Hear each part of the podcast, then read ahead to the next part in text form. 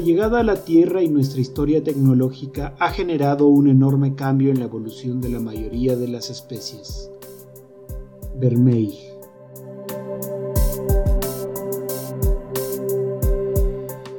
Hola, iniciamos este episodio número 6 titulado Energía. Me da gusto saludarte y recuerda que en episodios anteriores hablamos acerca de los seres vivos y por qué somos tantos y tan parecidos. Bueno, pues todos nosotros, los que habitamos este planeta, tenemos esa necesidad de realizar muchas funciones, tantas como para poder vivir. Para ello es indispensable conseguir energía. La energía es este motor que nos va a permitir desarrollarla. Y te invito a pensar, eh, imaginarte los tiempos en que podías salir a realizar tus actividades físicas en la escuela. Me imagino, sudabas, corrías e inevitablemente en un día de mucho calor tenías la necesidad de beber agua. Quizás a veces te daba un poco de hambre. Ahí es donde nos damos cuenta de que la forma de reactivarnos para seguir haciendo todo esto depende mucho de dónde obtenemos esta pila. Y por supuesto son de los alimentos. A esta función de poder consumir este tipo de alimentos y hacerlos cambiar por medio de procesos químicos se le llama nutrición. Todos los seres vivos la llevamos a cabo, aunque de diferentes maneras, de acuerdo a sus procesos de evolución y de adaptación. De ello que existan dos grandes tipos de nutrición en los seres vivos, la heterótrofa y la autótrofa.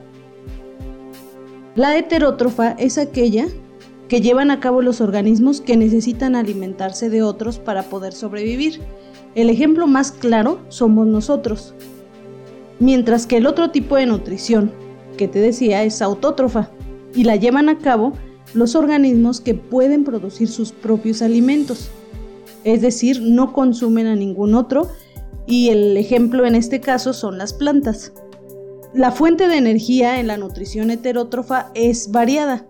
Así los seres vivos que consumen compuestos sólidos y líquidos son llamados holozoicos o consumidores y aquellos que se alimentan de materia viva o en descomposición se les conoce como saprófitos y parásitos.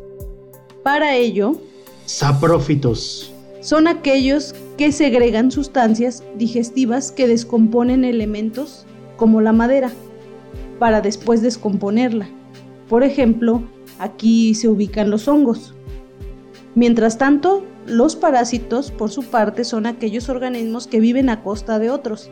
Estos necesitan consumir nutrientes de algunos de sus tejidos y les causan daño. A los organismos que los albergan se les llama huéspedes. Algunos ejemplos de este tipo de organismos son las pulgas, los piojos, los gusanos intestinales, entre otros.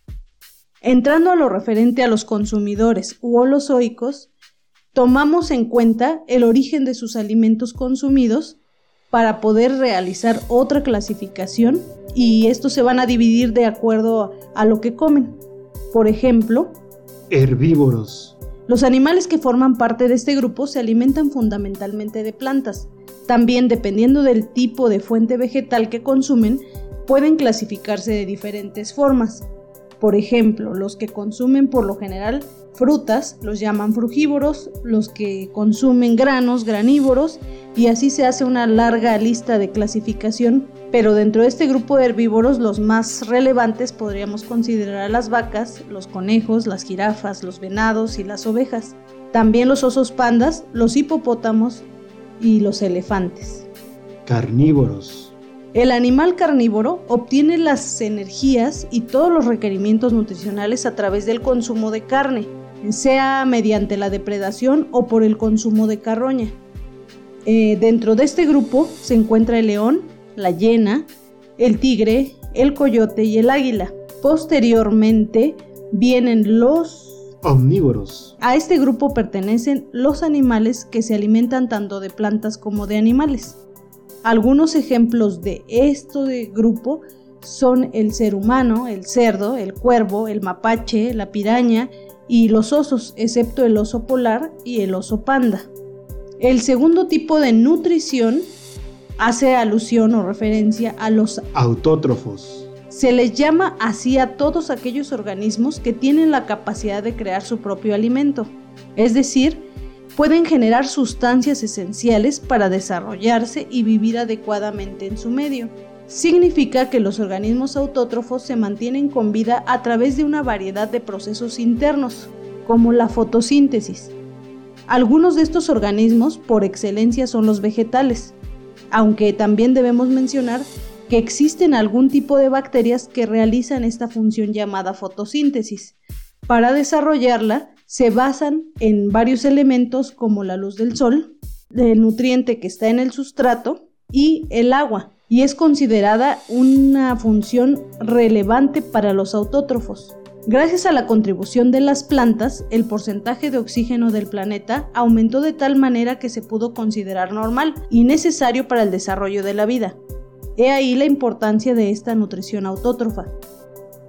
Sin embargo, la nutrición es solo una de las formas que vemos expresadas en la relación que tienen los seres vivos con su medio, en el cual se van adaptando de manera peculiar y de manera precisa. Hasta aquí llegamos en este episodio y espero que la próxima semana estés listo para escuchar el que tenemos preparando para que conozcas acerca de las funciones que tienen los seres vivos para dar origen todavía más a esta biodiversidad.